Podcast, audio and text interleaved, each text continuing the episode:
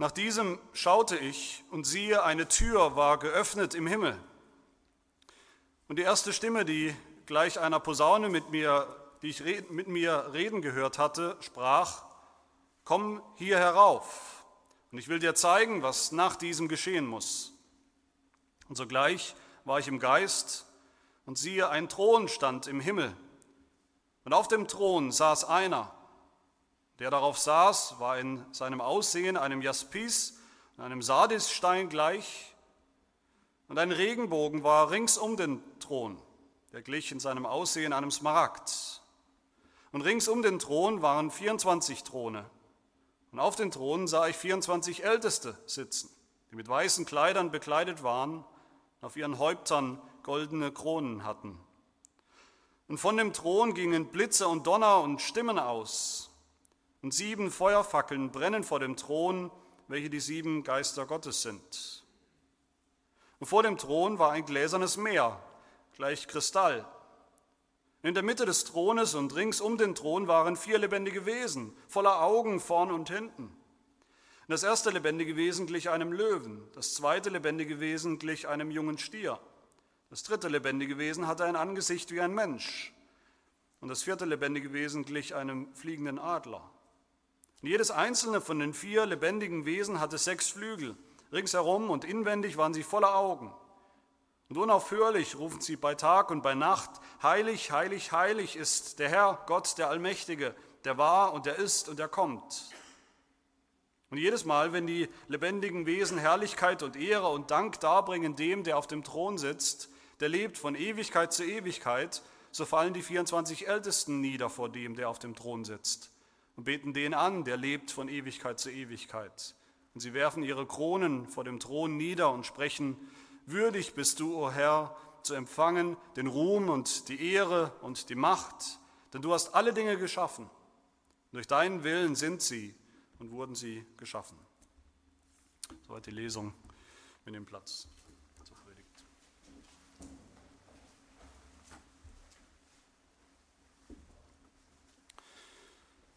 Der Soziologe Max Weber hat die Welt, in der wir leben, auch heute noch leben, schon im Jahre 1917 bezeichnet, ich zitiere ihn, als eine entzauberte Welt. Das Stichwort kennt man vielleicht, man weiß nicht unbedingt, dass das mit Max Weber verknüpft ist, aber er hat diese Welt als entzauberte Welt bezeichnet.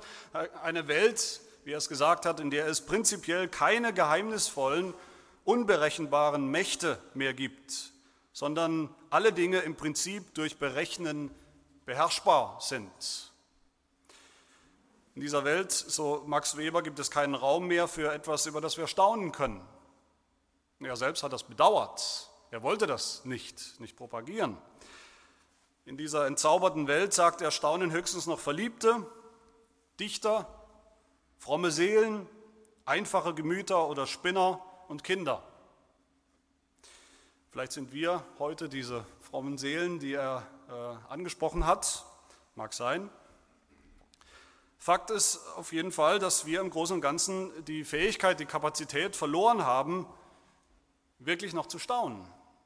Das können eigentlich fast nur noch die kleinen Kinder so richtig in unserer heutigen Welt.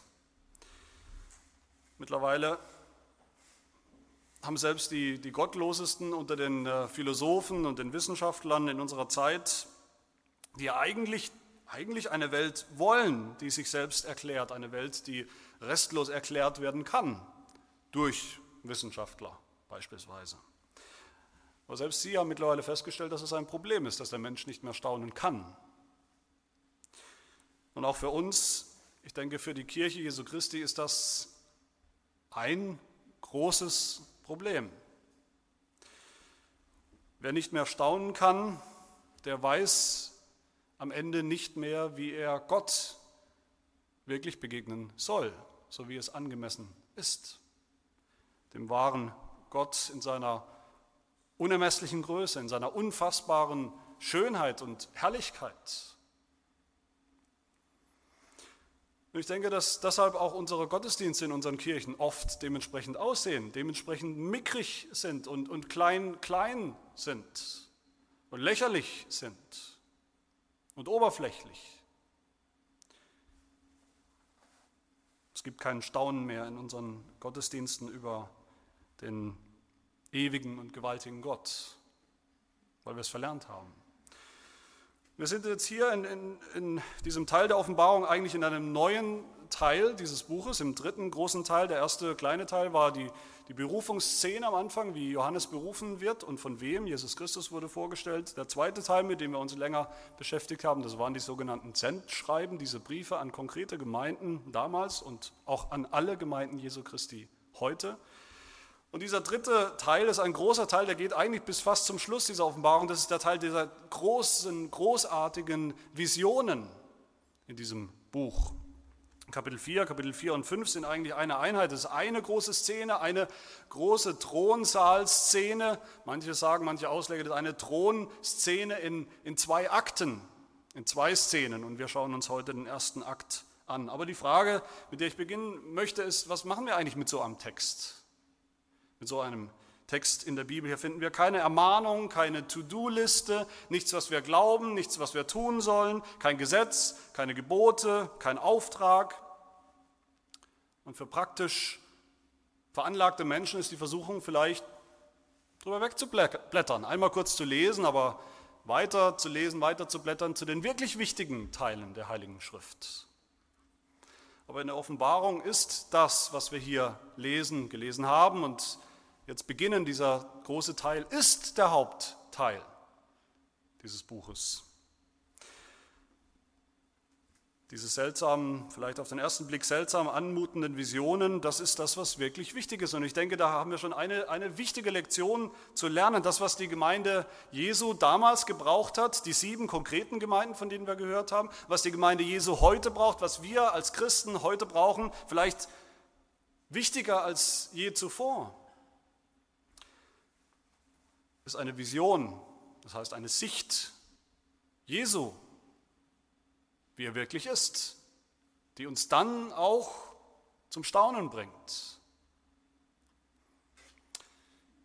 Ich persönlich liebe das, solche Passagen zu predigen. Ich denke, das ist ein wichtiges und, und gesundes und gutes Gegenmittel gegen tausend Predigen, die wir wahrscheinlich alle schon gehört haben, mit solchen To-Do-Listen. Gib mir ein paar praktische Tipps, wie ich dieses oder jenes Problem in, die, in den Griff bekomme, für eine bessere Ehe, für ein besseres geistiges Leben. Sag mir, was ich tun soll.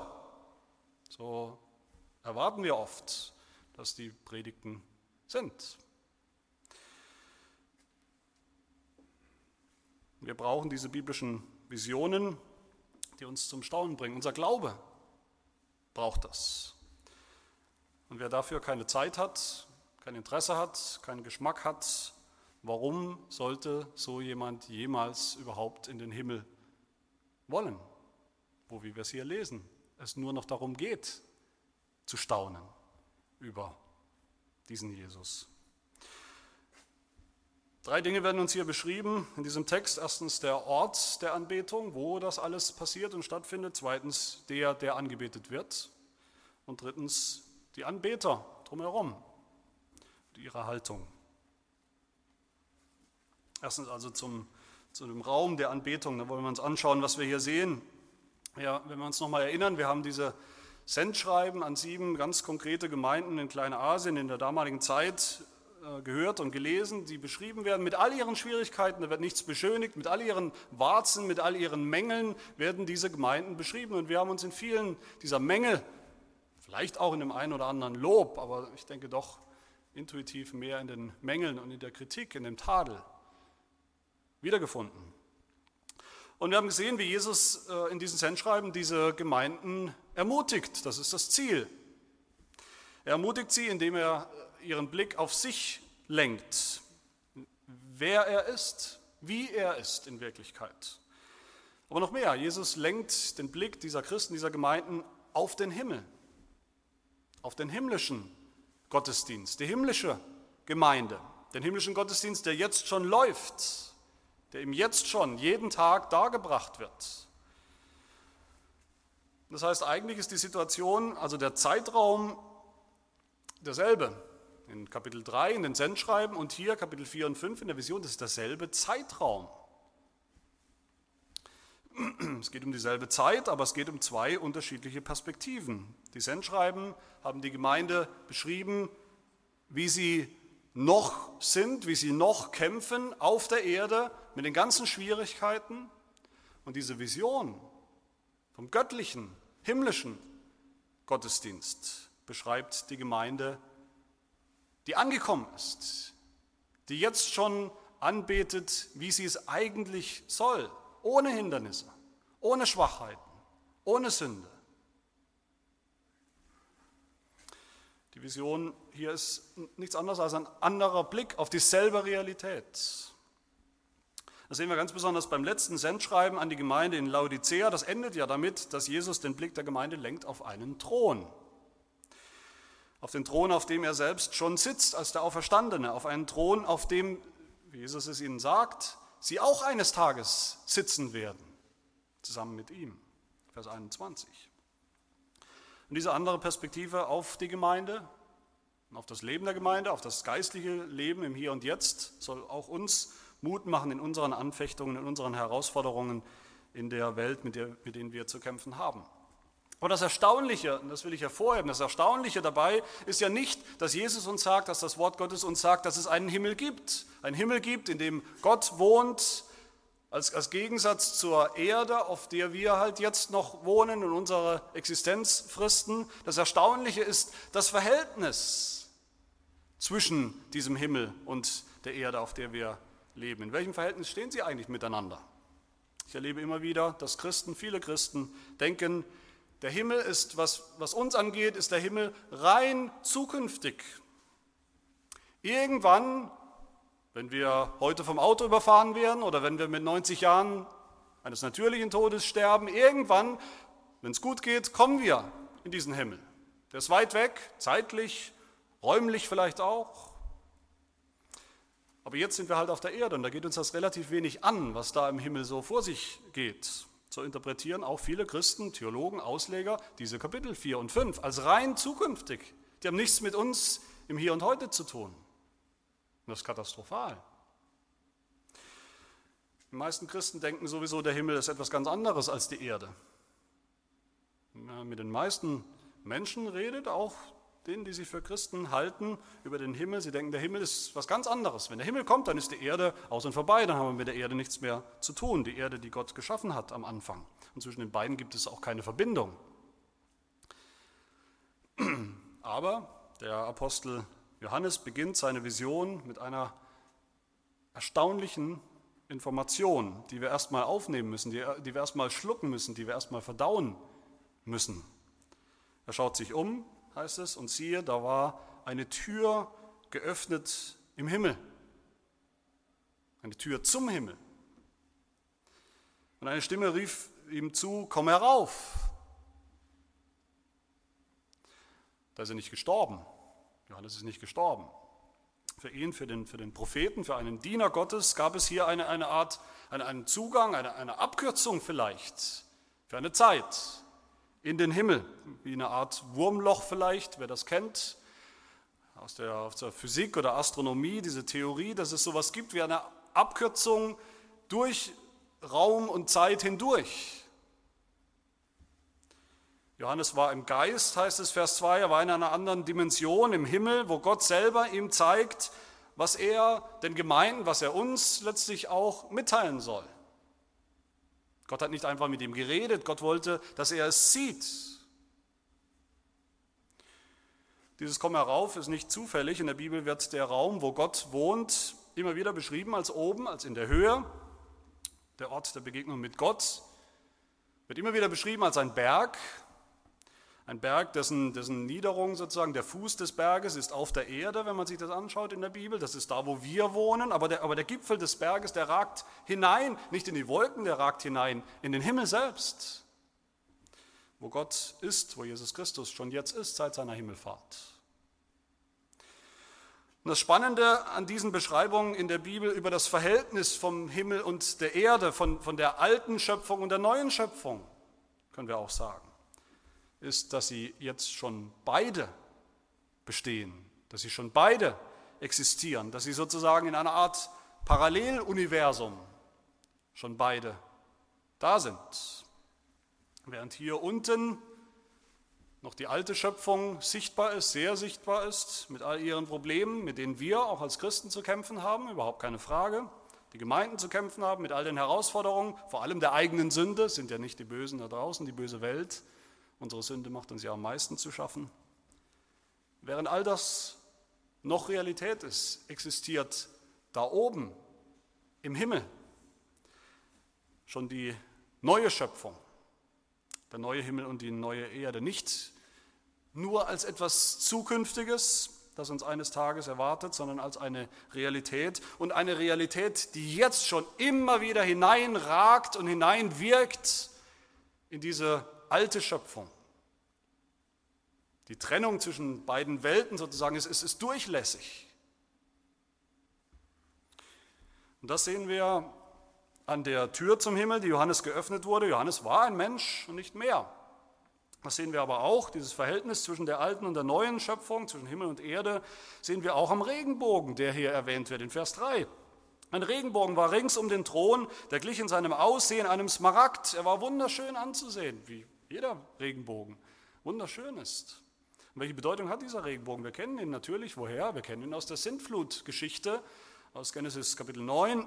Da hat Gott, nachdem er, was hat er getan? Gott hat gerade sinnbildlich nichts anderes getan, als die alte Schöpfung zu zerstören, zu ertränken und eine neue Schöpfung hervorgebracht. Darüber setzt er seinen Bogen und verspricht der Menschheit, seinem Volk besonders, dass er niemals mehr die Erde, die Schöpfung so auflösen und zerstören wird, sondern er wird was tun, er wird sie erneuern. In seiner Treue, in seiner Bundestreue wird er sie aufrechterhalten und wird sie erneuern. Dafür stand der Regenbogen.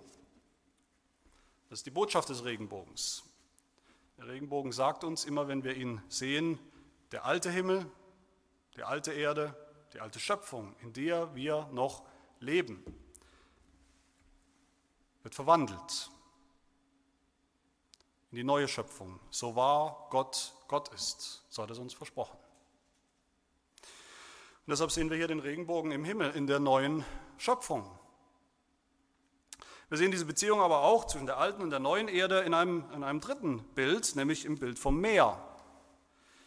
Das Meer kennen wir auch, natürlich. Wir kennen es vielleicht vom letzten Urlaub, aber wir kennen es noch viel, viel wichtiger aus der Schöpfungsgeschichte. Am Anfang der Bibel, da war das Meer eigentlich das Erste, was wir sehen, was uns begegnet, da ist das Meer, da ist die, die Urflut, in der niemand leben konnte, die Leben völlig unmöglich gemacht hat. Da war das Tohu Wabohu, da war die Finsternis über der Tiefe des Meeres. Und daraus, aus diesem tosenden Meer, hat Gott die erste Schöpfung hervorgebracht, oder nicht? Und hier im Himmel, in der neuen Schöpfung, sehen wir das Meer wieder, aber es ist ein ganz anderes Meer. Es ist ein gläsernes Meer, heißt es hier. Das ist ein komplett friedliches Meer. Ein befriedetes Meer, nicht mehr die bedrohlichen Fluten vom, vom Anfang der Schöpfung, die bedrohlichen Fluten, die wiederkommen in der Sintflut, das ist nicht mehr da, dieses Meer. Es ist das friedliche Meer, das glänzt wie, wie reines Kristall. Die Offenbarung kennt auch das andere Meer, das Bedrohliche, das Alte, das, das Erste, das Gefährliche Meer. In Kapitel 13 zum Beispiel lesen wir von diesem sagenumwobenen Tier. Das ist das Tier, das böse Tier, das aus dem Meer heraufsteigt, um die ganze Welt zu bedrohen. Dieses Meer vergeht, dieses Meer ist nicht mehr da. Und was bleibt, ist ein gläsernes Meer aus Kristall. Diese Bildersprache der Offenbarung, das haben wir immer wieder gesehen, greift zurück vor allem auf das äh, Alte Testament, nicht auf die Tageszeitung, nicht auf irgendwelche Präsident, Präsidentschaftsverlautbarungen. die Offenbarung greift zurück vor allem auf das Alte Testament. Und so heißt es in einer ganz ähnlichen Vision beim Propheten Hesekiel, Kapitel 1, da war etwas, das einer Himmelsausdehnung glich, wie der Anblick eines Kristalls, ehrfurchterregend, ausgebreitet oben über ihren Häuptern. Das heißt hier, dass dieses spiegelnde, Meer aus Kristall, das, das Gegenteil der Urflut, ist eigentlich ein Bild für den Himmel selbst. Es ist plötzlich da oben, im Himmel. Ich denke, so ist auch kein Wunder, wenn wir am Ende der Offenbarung lesen, Kapitel 21, diesen bekannten Versen, und ich sah einen neuen Himmel und eine neue Erde, denn der erste Himmel und die erste Erde waren vergangen und das Meer gibt es nicht mehr. Das gefährliche, bedrohliche Meer, die, die Fluten des Gerichts gibt es nicht mehr. Das Meer der neuen Schöpfung ist übergegangen in den Himmel selbst. Das ist ein Bild des Himmels selbst. Meine Lieben, wenn wir nur eines lernen, ich hoffe, wir lernen mehr, aber wenn wir nur eines lernen, wenn wir nur eines festhalten für uns aus, aus diesen Predigten über die Offenbarung, dann hoffentlich das, dass wir kapieren, dass, dass der Himmel, dass das Himmelreich, das kommt, am Ende nichts anderes ist als eine völlig erneuerte Erde, die vollendete, erneuerte Schöpfung Gottes. Und dass schon jetzt eine, eine Verbindung besteht zwischen der Welt, in der wir leben und der neuen Schöpfung. Das ist das, was Jesus meint in den Evangelien immer wieder, wenn er sagt, das Himmelreich ist schon nah herbeigekommen. Die Welt ist noch nicht das Himmelreich Gottes, das ist nicht gleichzusetzen, aber das Himmelreich Gottes ist nahe herbeigekommen. Es ist in diesem Paralleluniversum und es gibt eben Überschneidungen und Durchbrüche. Der neue Himmel, die neue Erde sind schon da und sie sind punktuell hereingebrochen in die alte Schöpfung. Sie brechen herein in die alte Schöpfung, nämlich überall da, wo der Glaube regiert, wo der Glaube herrscht, wo Gott regiert und herrscht durch sein Wort und durch den Heiligen Geist. Und mitten in diesem Himmel, in den Johannes uns hier hineinschauen lässt, steht ein Thron, wenn er nochmal reinschaut in den Text. Ein Thron, umgeben von diesem Regenbogen, vor dem dieses Meer ist, dieses Meer aus Kristall ist vor ihm und unter ihm da steht ein wunderschöner Thron. Und was das bedeutet, denke ich, dürfte uns allen klar sein. Wie am Anfang der Schöpfung, das ist wieder auch ein, ein, Rückgriff auf die erste Schöpfung. Wie war denn die erste Schöpfung? Wie ist sie denn entstanden? Sie ist entstanden, indem Gott, der auf dem Thron sitzt, der souverän gesprochen hat von seinem Thron. Und die Schöpfung wurde wie er Befehl gab, es ward und es wurde, wie er in seinem göttlichen Thronraum, auch das ist ja das Bild der ersten Schöpfung, wie er in seinem göttlichen Thronraum sprach, lasst uns machen, lasst uns erschaffen. Und so wurde es. Und so ist es auch in der neuen Schöpfung. Auch die neue Schöpfung kommt vom Thron Gottes herab. Der Thron macht dann natürlich unmissverständlich deutlich, worum, worum es auch eigentlich geht in der ganzen Schöpfung. Es geht um die Anbetung Gottes, es geht genauer um die Anbetung dessen, der auf dem Thron sitzt. Und das ist das Zweite, was wir hier sehen, der, der Angebetete. Es ist erstaunlich, wenn man, wenn man das malen würde, diese Vision, dann, dann würde man besser merken, als wenn man es nur liest, dass das einzige Möbelstück sozusagen, architektonisch das einzige, was man wirklich richtig darstellen kann, ist der Thron.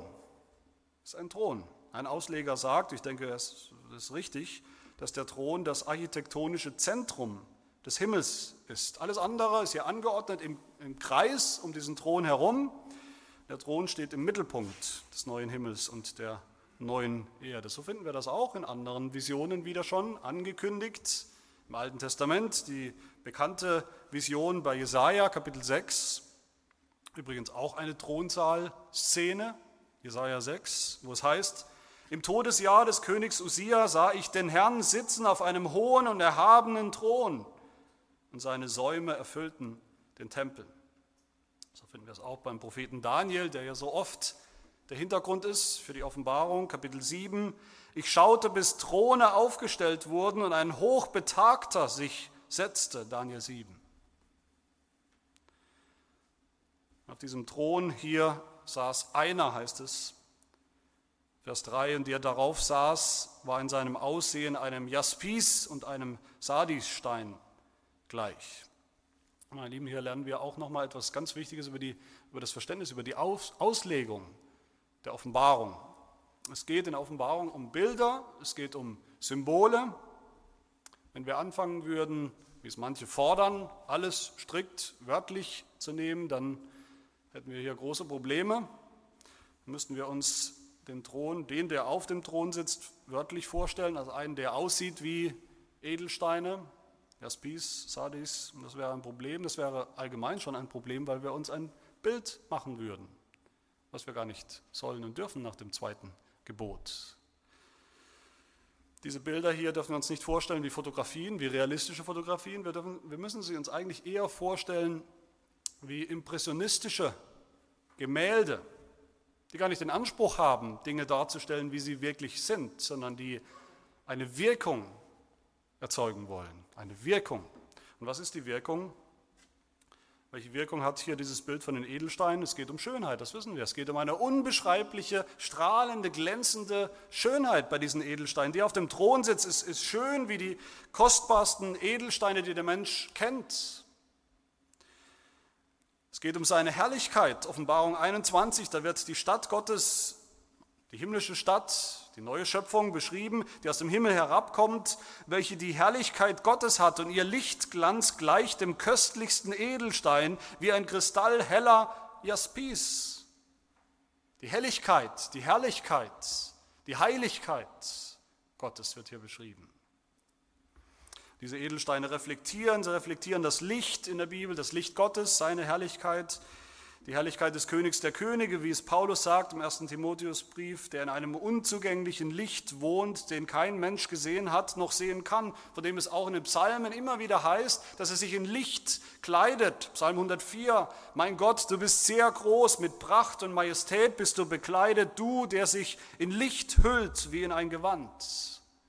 Das reflektieren diese Edelsteine, da ist Licht um ihn herum. Bei Daniel heißt es, sein Gewand war schneeweiß, eigentlich blendend weiß. Das Haar seines Hauptes war wie reine Wolle, sein Thron waren Feuerflammen und dessen Räder ein brennendes Feuer. Es ist so viel Licht, dass man es eigentlich nicht, dass man die Augen schließen muss. Man kann es nicht aufnehmen. Und drei Eigenschaften werden hier hervorgehoben in dieser Vision von dem der auf dem Thron sitzt, nämlich seine Heiligkeit. Vers 8, heilig, heilig, heilig ist der Herr Gott, der Allmächtige. Das ist natürlich auch wieder ein Echo auf, auf andere Visionen, die Vision des Jesaja, wo, wo die Engel herumflattern, herumfliegen und sich gegenseitig ohne Unterbrechung Tag und Nacht zurufen, heilig, heilig, heilig ist der Herr der Heerscharen. Die ganze Erde ist erfüllt von seiner Herrlichkeit. Die Heiligkeit Gottes ist das, was ihn absondert von seiner Schöpfung, von seinen Kreaturen, von uns absondert, was ihn unterscheidet, seine makellose Schönheit und Heiligkeit. Und dann ist die Rede hier von seiner Ewigkeit, der, der auf dem Thron sitzt, das ist der, der lebt. Von Ewigkeit zu Ewigkeit heißt es gleich zweimal. Es ist der, der war und der ist und der kommt, Vers 8. Es ist der Alpha und Omega, von dem wir schon gehört haben, Anfang und Ende, der, der sich nicht wandelt, der immer da ist. Und schließlich sehen wir dann noch seine unbeschränkte Macht, seine Schöpfermacht. Er ist Gott, der Allmächtige, Vers 8. Du hast alle Dinge geschaffen und durch deinen Willen sind sie und wurden sie geschaffen, Vers 11. Seine Allmacht. Aber diese Beschreibung ist nicht ganz nur positiv. Nicht nur die Schönheit dessen, der auf dem Thron sitzt, sondern auch seine Gewalt. Das ist sozusagen die andere Seite der Medaille, die andere Seite seiner Heiligkeit wird ja auch sichtbar. nämlich der, der auf dem Thron sitzt, ist auch der Richter der ganzen Welt. Die, ganze, die ganzen Gerichte, von denen wir noch hören werden in der, in der Offenbarung, in ihrer ganzen schrecklichen Wirklichkeit, woher kommen all diese Gerichte? Sie kommen alle von diesem Thron, von dem, der auf dem Thron sitzt. Und deshalb gehen von seinem Thron auch, wie es in Vers 5 heißt, Blitze und Donner und Stimmen gehen aus. Und sieben Feuerfackeln brennen vor dem Thron, welche die sieben Geister Gottes sind, die sieben Geister, die alles wissen, die mit ihrem Feuer alles verbrennen, was nicht heilig ist. Aber diese Vision soll uns nicht nur zum Staunen, will uns nicht nur zum Staunen bringen über, über Gott, irgendeine Gottheit an und für sich, abstrakt, Nein, sie ist sehr konkret, wenn wir uns fragen, das müssen wir uns fragen, wer ist eigentlich der, der auf dem Thron sitzt? Wer ist das? Da gibt es natürlich nur eine Antwort, das ist unser Herr Jesus Christus. Auch das wird uns schon angekündigt in den anderen Visionen im Alten Testament, in den Vorläufern dieser Vision, Hesekiel 1 zum Beispiel, heißt es, oberhalb der Himmelsausdehnung, die über ihren Häuptern war, war das Gebilde eines Thrones, anzusehen wie ein Saphirstein. Oben auf dem Gebilde des Thrones aber saß eine Gestalt, anzusehen wie ein Mensch.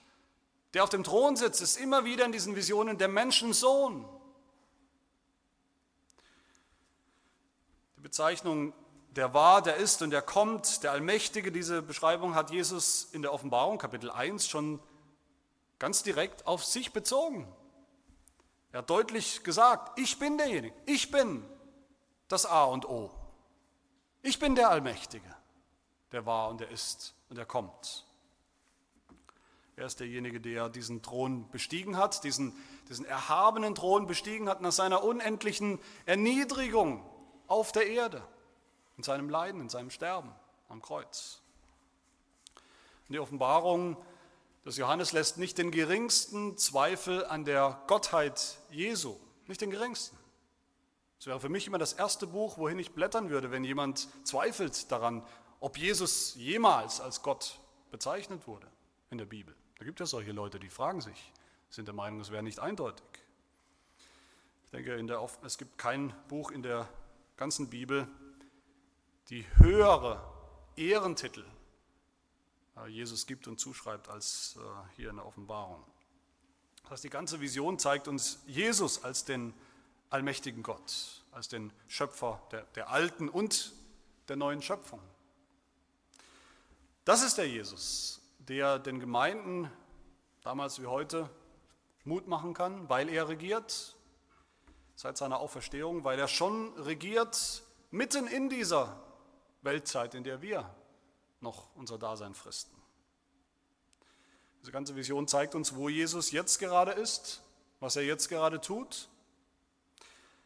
Für die Seinen, seitdem er weggegangen ist, seitdem er in den Himmel aufgefahren ist, er regiert, er regiert die ganze Welt für uns, für sein Volk. Er bestimmt, was nach diesem geschehen muss, heißt es in diesem Text hier. Und dieses Muss, was geschehen muss, das ist das Muss der Vorherbestimmung, der Souveränität Gottes, der souveränen Kontrolle Jesu über alles, was passiert in dieser Geschichte, das Kleine und das Große.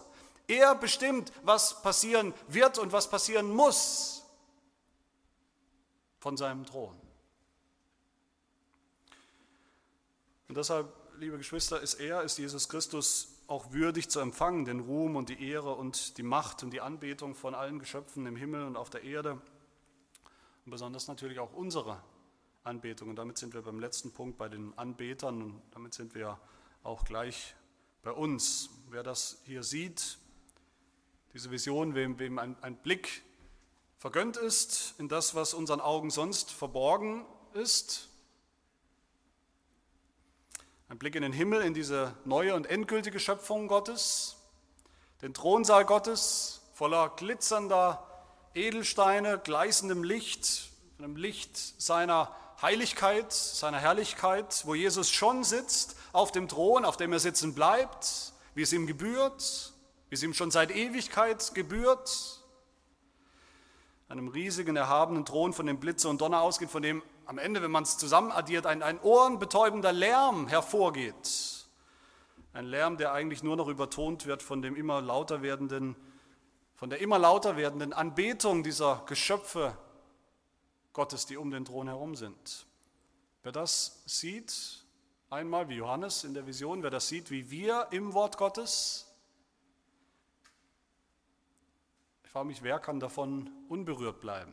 Wer, wer kann dabei cool bleiben? Diese Vision soll uns zum Staunen bringen. Und nur wenn sie das tut, nur wenn uns förmlich der Mund offen steht vor Staunen, wenn wir unseren Herrn Jesus Christus so sehen, wie es uns hier beschrieben wird, finden wir langsam auch die, die einzig an, angemessene Haltung, nämlich die Haltung der Anbetung.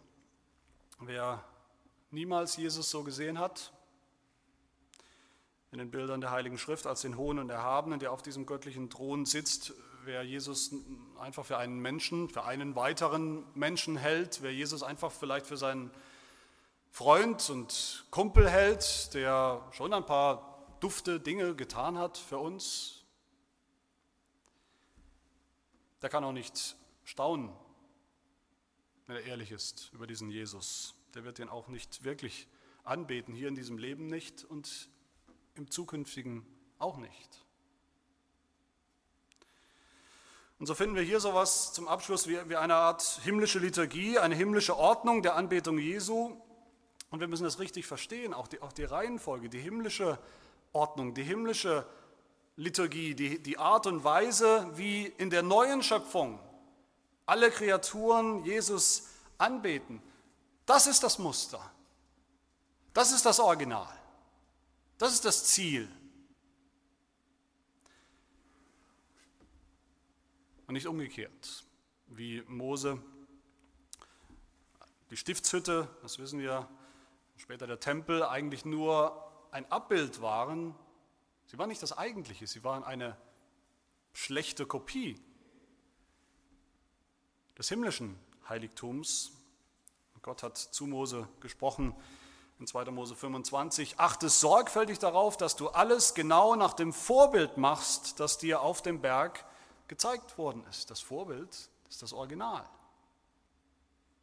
Gott hat auch dem Mose damals eine Tür in den Himmel aufgetan, um ihm das Original zu zeigen. So müssen auch wir darauf achten, dass unsere Anbetung Woche für Woche und auch unter der Woche nach dem Muster passiert, das uns hier gezeigt wird auf dem Berg sozusagen in dieser Vision des himmlischen Gottesdienstes. Und wir sehen zumindest einmal das, dieser Gottesdienst, auch unser Gottesdienst auf Erden, ist keine Party, die wir einfach so mir nichts, dir nichts hineinschlendern. Es gibt vielleicht kein offizielles Anfangsdatum, dann kommt man halt, wann man Lust hat. Vielleicht etwas zu spät, vielleicht kommen wir in unseren Badeschlappen tatsächlich oder, oder sinnbildlich, flitzen uns hin auf die Stühle, lassen uns dauernd ablenken von dem, was draußen passiert, vor den Fenstern vielleicht. Unser Gottesdienst ist keine menschliche Veranstaltung, ist kein, kein Übungsfeld für menschliche Kreativität. Unser Gottesdienst ist überhaupt nichts, wo wir mit unserer Befindlichkeit im Mittelpunkt stehen. Das sehen wir hier doch ganz deutlich, oder nicht? Unser Gottesdienst ist eine Audienz im göttlichen Thronsaal, Woche für Woche und nichts anderes. Auch unser Gottesdienst hat eine Liturgie, eine Ordnung, zwar nach dem Muster, dem Charakter, den wir hier sehen. Manche beklagen sich ja heutzutage, auch manche Gäste, die manchmal in unseren Gottesdienst oder ähnliche Gottesdienste kommen und sagen, das kommt, kommt uns alles ein bisschen zu geistlich daher. Das ist so anders als draußen in der Welt, wenn man zusammenkommt für andere Angelegenheiten, Konzerte, was auch immer. Reden mit einer seltsamen biblischen Sprache. Anreden, Beschreibungen Jesu, die, die, die wir gar nicht fassen können, die vielleicht antiquiert sind auch für uns, liturgische Elemente, die einem, einem äh, ungläubigen Besucher vielleicht überhaupt nicht einleuchten, die er gar nicht begreifen kann, die er für seltsam hält mit einer Haltung der Anbetung, die man auch für unzeitgemäß hält, sich zu verbeugen, den Kopf zu senken vielleicht, vielleicht die Augen zu schließen. Aber das Muster, das Original finden wir hier in den Wesen, den Kreaturen, den Geschöpfen, denen der Mund offen stehen bleibt vor Staunen, egal was die Welt denkt. Das interessiert überhaupt nicht, das spielt überhaupt keine Rolle in dieser Vision. Sie fallen nieder vor dem, der auf dem Thron sitzt. Und wer, wer, sind eigentlich diese Anbeter? Wollen wir uns für einen Augenblick anschauen. Es sind zunächst, zunächst ist die Rede von etwas seltsamen Wesen, vier lebendigen Wesen. Das erste wie ein Löwe, zweite wie ein Stier, dann wie ein Mensch und dann wie ein fliegender Adler. Jedes hat sechs Flügel und ringsherum sind sie voller Augen. Wer oder was sind eigentlich diese, diese Wesen? Da gibt es auch die abstrusesten Theorien. Natürlich kann man alles nachlesen, wenn man will. Man kann sich die Zeit aber auch sparen. Sind es konkrete Wesen, sind es vier Wesen, die uns erwarten sozusagen im Himmel. Ich denke nicht, auch das ist ganz eindeutig symbolisch und das habe ich nicht erfunden, das finden wir, wenn wir wieder vergleichen, Bibel mit Bibel. diese Vision mit anderen ähnlichen Visionen in der Heiligen Schrift, wo auch die Rede ist, interessanterweise von diesen vier Wesen, aber ganz anders. Bei Ezekiel zum Beispiel wieder Kapitel 1, mitten aus diesem erschien die Gestalt von vier lebendigen Wesen und dies war ihr Aussehen. Sie hatten Menschengestalt, alle vier. Jedes von ihnen hatte vier Gesichter, jedes von ihnen hatte vier Flügel. Oder auch bei der Vision des Jesaja und vielen anderen mehr könnte man schauen. Man sieht deutlich, es geht im Grunde immer um dieselben vier Wesen, aber sie werden ganz anders beschrieben. Es kann nicht sein, dass sie so und so aussehen. Ich bin überzeugt, dass diese Wesen, so seltsam sie aussehen, anmuten in dieser Vision, die ganze Schöpfung, die ganze tierische und menschliche Schöpfung Gottes repräsentieren. Alles, was Gott gemacht hat. Deshalb sind sie so voller Eigenschaften von, von Tieren und, und Kreaturen und, und Augen und Flügeln und allem Möglichen, was Gott geschaffen hat in seiner Vielfalt. Sie sind vielfältig. Mehrere Tiere zusammen sozusagen. Sie repräsentieren die Kreaturen Gottes, die hier, wie wir sehen, ihrer eigentlichen Bestimmung nachkommen, wozu Gott sie von Anfang an gemacht hat, nämlich zur Anbetung ihres Gottes, ihres Schöpfers, ohne Unterbrechung, in alle Ewigkeit. Aber da sind ja noch mehr, die anbeten, als die Rede von 24 Ältesten, die auf 24 Thronen sitzen, mit weißen Kleidern begleitet. Und die Liturgie ist so angeordnet, das sehen wir hier, dass jedes Mal, wenn die vier Wesen anbeten, diese Kreaturen, sie auch niederfallen als nächstes oder mit ihnen niederfallen vor dem, der auf dem Thron sitzt. Älteste, das erinnert uns natürlich an das, was wir sonst hören in der Bibel über die Ältesten, das kennen wir im Alten und Neuen Testament, aber auch hier denke ich, es geht nicht um dieses Amt, um das Amt des Ältesten, sondern es geht um ein bestimmtes Prinzip, das Prinzip der Stellvertretung. Die Ältesten repräsentieren das Volk. Die 24 Ältesten repräsentieren das Volk Gottes im Alten und im Neuen Testament oder Bund. Die zwölf Stämme Israels, also des wahren Israels, ganz genauso wie die zwölf Apostel, das neutestamentliche Volk Gottes zusammen macht es 24. Diese lebendigen Wesen also repräsentieren denke ich, die ganze Schöpfung, Mensch und Tier und die Ältesten repräsentieren die erlöste Schar, die erlöste Schar der Auserwählten, des erlösten Volkes Gottes. Man könnte auch sagen, die vier Wesen stehen für die allgemeine Schöpfung Gottes und die 24 Ältesten stehen für die spezielle, für die geistliche Neuschöpfung Gottes. Und ihre Anbetung beginnt hier erst ganz leise, erst im Kleinen, aber dann steigt sie an und übertrumpft sich förmlich selbst, steigt an zu einem fast ohrenbetäubenden Crescendo. In dieser Thronsaal-Szene, wenn wir Kapitel 4 und 5 zusammennehmen, haben wir gleich fünf Lobpreise hintereinander weg. Fünf Gesänge. Die vier lebendigen Wesen, die diese Geschöpfe Gottes rufen und singen, unaufhörlich bei Tag und bei Nacht heißt es, heilig, heilig, heilig ist der Herr Gott, der Allmächtige, der war und der ist und der kommt. Und dann daraufhin fallen die 24 Ältesten nieder vor dem, der auf dem Thron sitzt und beten den an, der lebt von Ewigkeit zu Ewigkeit und werfen ihre Kronen vor dem Thron nieder und sagen, würdig bist du, o Herr, zu empfangen den Ruhm und die Ehre und die Macht, denn du hast alle Dinge geschaffen und durch deinen Willen sind sie und wurden sie geschaffen. Und dann in Kapitel 5, Vers 8, fallen sie beide zusammen nieder vor dem Lamm, also, also 28 Wesen, wenn man es zusammenzählen möchte. Dann beten diese 28 an, zusammen mit, mit den Engeln, die um den Thron auch noch sind. Und am Ende, Kapitel 5, Vers 11, sind es plötzlich 10.000 mal 10.000 und 1.000 mal 1.000, eine Schar, die niemand mehr zählen kann. Das ist die himmlische Liturgie, das ist die, die Liturgie des Gottesdienstes, der schon jetzt, schon heute, jeden Tag unseres Lebens stattfindet, jeden Augenblick unseres Lebens stattfindet, in der endgültigen Schöpfung, wo Jesus Christus schon ist.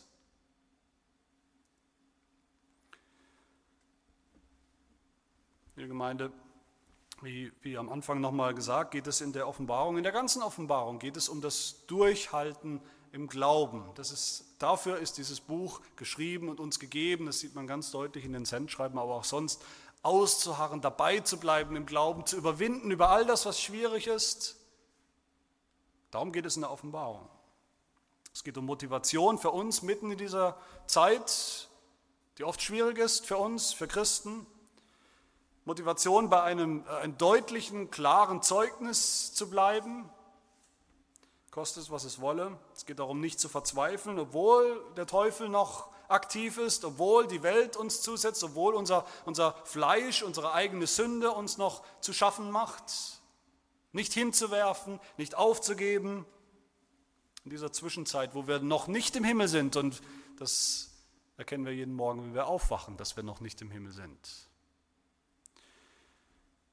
Und was kann es da für eine größere Motivation geben, eine größere Ermutigung, auch vielleicht für uns, für eine kleine Gemeinde oder für andere Gemeinden, kleinere, kleine Gemeinden, für jeden Christen, als zu sehen, was für eine unbeschreibliche Zahl von Menschen, von Kreaturen schon jetzt und heute beschäftigt ist, jeden Tag, jeden, jede Sekunde, Jesus anzubeten auf seinem Thron, wie es ihm gebührt.